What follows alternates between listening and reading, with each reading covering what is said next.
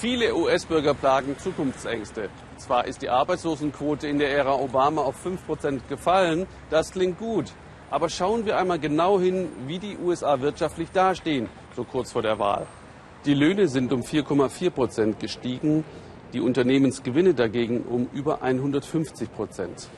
Selbst wer eine sichere Arbeit hat, kommt in den USA mit nur einem Job oft kaum noch über die Runden.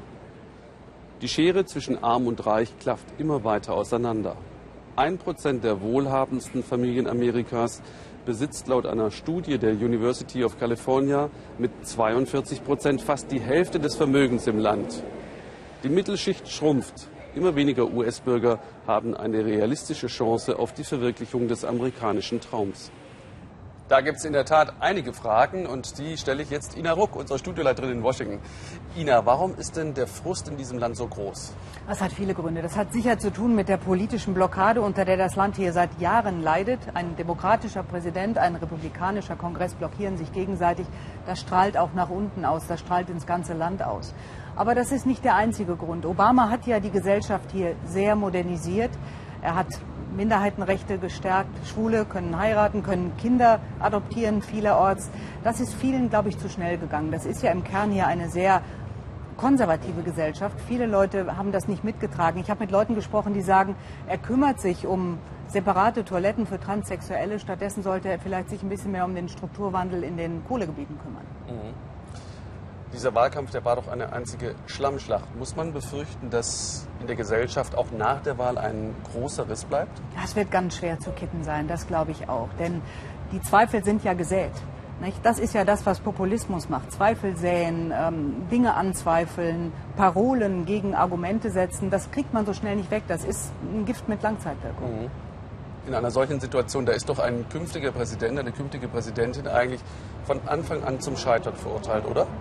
Es ist ganz wichtig, was er oder sie äh, gleich macht. Ganz schnell muss da eine Richtung vorgegeben werden. Ganz schnell muss auch ein Zeichen gesetzt werden hin zu Kompromissbereitschaft. Man muss auf die andere Seite zugehen, um diesen, diesen aggressiven Ton wegzunehmen. Davon hängt viel ab und auch natürlich davon, wie die andere Seite das aufnimmt, ob sie kompromissbereit ist. Und wenn man das realistisch sieht, sieht es nicht so richtig danach mhm. aus. Und es hängt auch davon ab, wie sich die Mehrheit im Kongress verteilt. Genau, genau. Und wenn Hillary Clinton Präsidentin würde, wird, dann äh, hat sie es mit einem sehr ihr feindselig gegenüberstehenden Repräsentantenhaus zu tun. Da haben die Hardliner demnächst noch mehr Gewicht. Das wird also die Blockade eher noch verlängern. Wird es Trump? Äh, Donald Trump, dann rechnen viele damit, dass er nicht mal das erste Jahr schafft, dass er gleich im ersten Jahr ein Amtsenthebungsverfahren äh, am Hals hat, weil er, wenn er denn wirklich die Dinge durchsetzt, von denen er jetzt redet, Mauer bauen oder Handelsverträge kippen.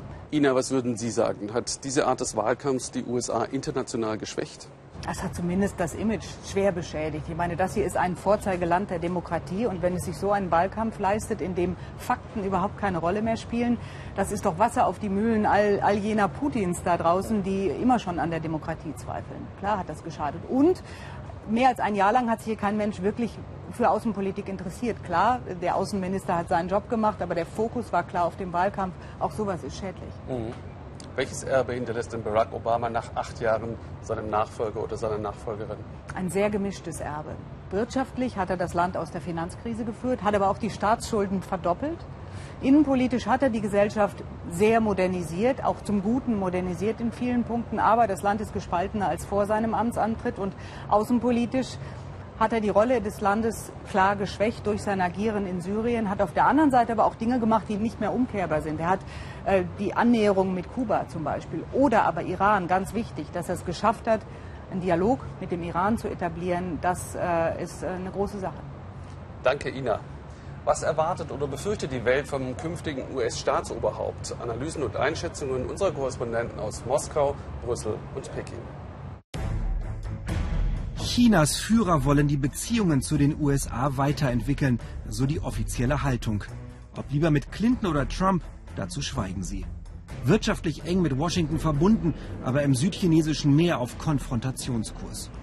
China sieht seinen Führungsanspruch in Asien durch die USA bedroht. Clinton würde Amerikas Präsenz verteidigen. Unter Trump würde die Region hingegen wohl eine verlässliche Schutzmacht verlieren. Dann hätte Chinas Präsident Xi Jinping andere Probleme. Erzfeind Japan könnte sich gezwungen sehen, aufzurüsten, sogar mit Atomwaffen.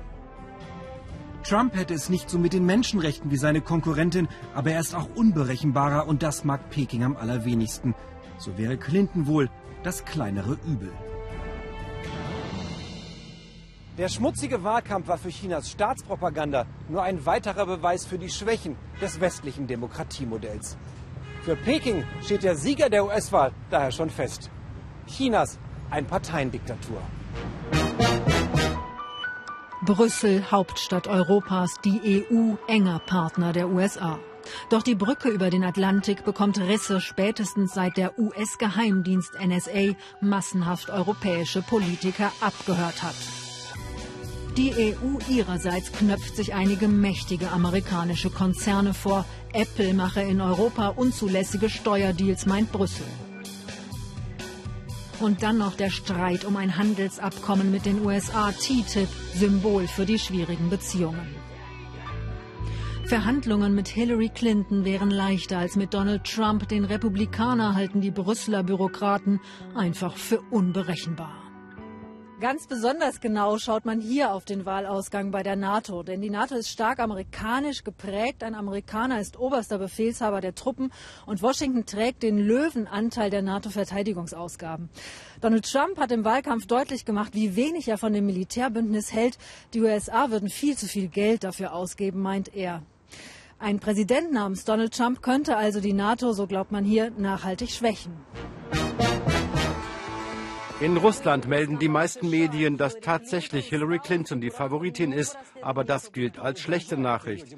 Die kremlnahen Sender beschreiben Trump als Opfer eines unsauberen Wahlkampfes, weil angeblich Politestablishment, Geheimdienste und Presse für Hillary arbeiteten.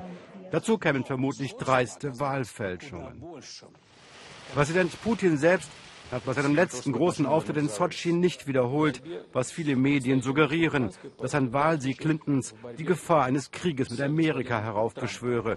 Doch genau das fürchten viele einfache Russen, weil sie es so oft gehört haben. Ob ein unberechenbarer Donald Trump tatsächlich ein Geschenk wäre für den Kreml, da sind sich auch viele russische Politiker eher unsicher. Und so war das Ziel der vielen kritischen Medienberichte wohl auch eher, das Vertrauen in den demokratischen Prozess in den USA grundsätzlich zu erschüttern. Tenor, im Westen geht es doch mindestens so fragwürdig zu wie bei uns.